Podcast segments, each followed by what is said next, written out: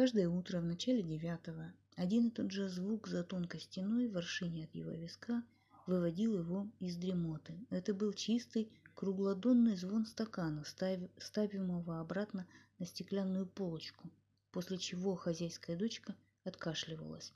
Потом был прерывистый треск вращающегося валика, потом спуск воды, захлебывающийся, стонущий и вдруг пропадавший, потом загадочный внутренний вой ванного крана, превращавшийся, наконец, в шорох душа.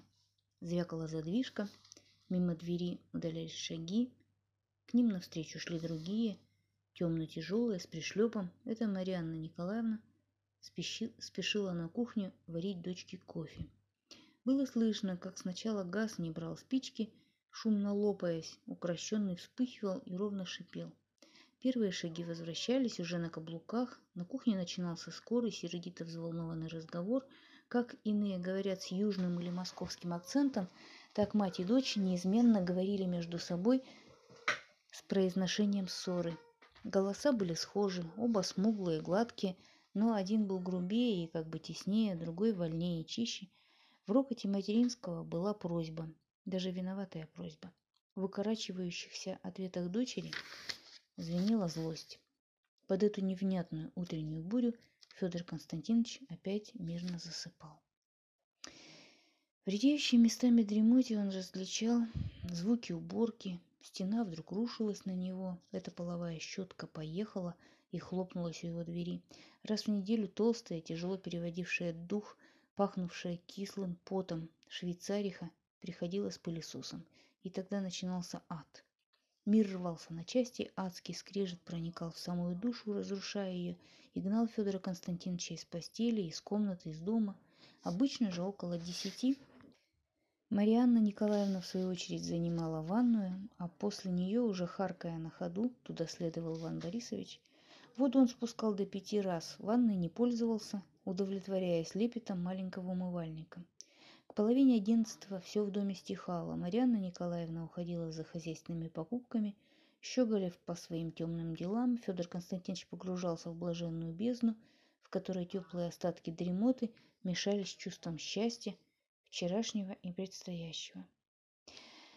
Довольно часто теперь он день начинал стихотворением, лежа навзничь с первой утоляющей вкусной, крупной и длинной папиросой между запекшихся губ, он снова после перерыва почти в десять лет сочинял того особого рода стихи, которые в ближайший же вечер дарятся, чтобы отразиться в волне, вынесшей их. Он сравнивал строй этих со, со строем тех, слова тех были забыты, только кое-где среди стертых букв еще сохранились рифмы, богатенькие вперемешку с нищими. Поцелуя тоскуя, лип-скрип, аллея-аллея, листья или закат. В то шестнадцатое лето его жизни он впервые взялся за писание стихов серьезно. До того, кроме энтомологических частушек, ничего и не было.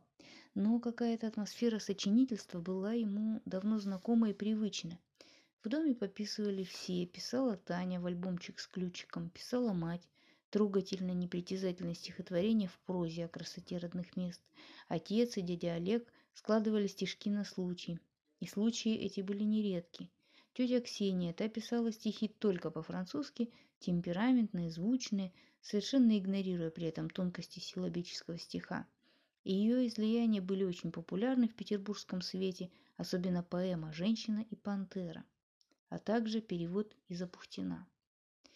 Грек из Одессы еврей из Варшавы, юный корнет и седой генерал, каждый искал в ней любви и забавы, и на груди у нее засыпал.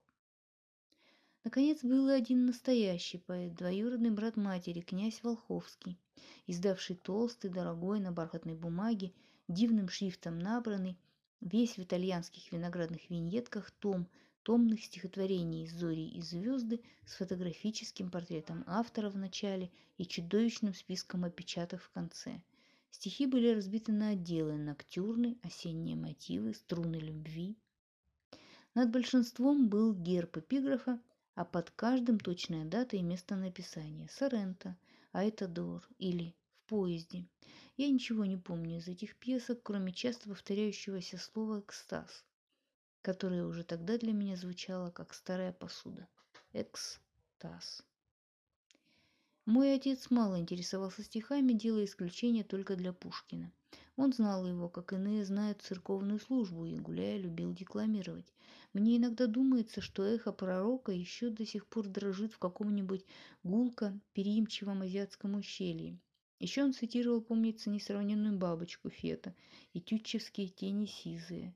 Но то, что так нравилось нашей родне, жиденькая, удобо запоминаемая лирика конца прошлого века, жадно ждущая переложения на музыку, как избавление от бледной немочи слов, проходило совершенно мимо него. Поэзию же новейшую он считал вздором, и при нем не очень распространялся о моих увлечениях в этой области. Когда он однажды перелистал с готовой уже усмешкой книжки поэтов, рассыпанные у меня на столе, и как раз попал на самое скверное у самого лучшего из них, там, где проявляется невозможный, невыносимый джентльмен и рифмуется ковер и сер, мне стало до того досадно, что я ему быстро подсунул громокипящий кубок, чтобы уж лучше на нем он отвел душу. А вообще же мне казалось, что если бы он на время забыл то, что я по глупости называл классицизмом, и без предубеждения вник бы в то, что я так любил, он понял бы новое очарование, появившееся в чертах русской поэзии, очарование, чуемое мной даже в самых нелепых ее проявлениях. Но когда я подсчитываю, что теперь для меня уцелело из этой новой поэзии, то вижу, что уцелело очень мало, а именно только то, что, естественно, продолжает Пушкина. Между тем, как пестрая шелуха, дрянная фальшь, маски бездарности, ходули таланта, все то, что когда-то моя любовь прощала или освещала по-своему, а что отцу моему казалось истинным лицом новизны, мордой модернизма, как он выражался, теперь так устарело, так, как, так забыто, как даже не забыты стихи Карамзина.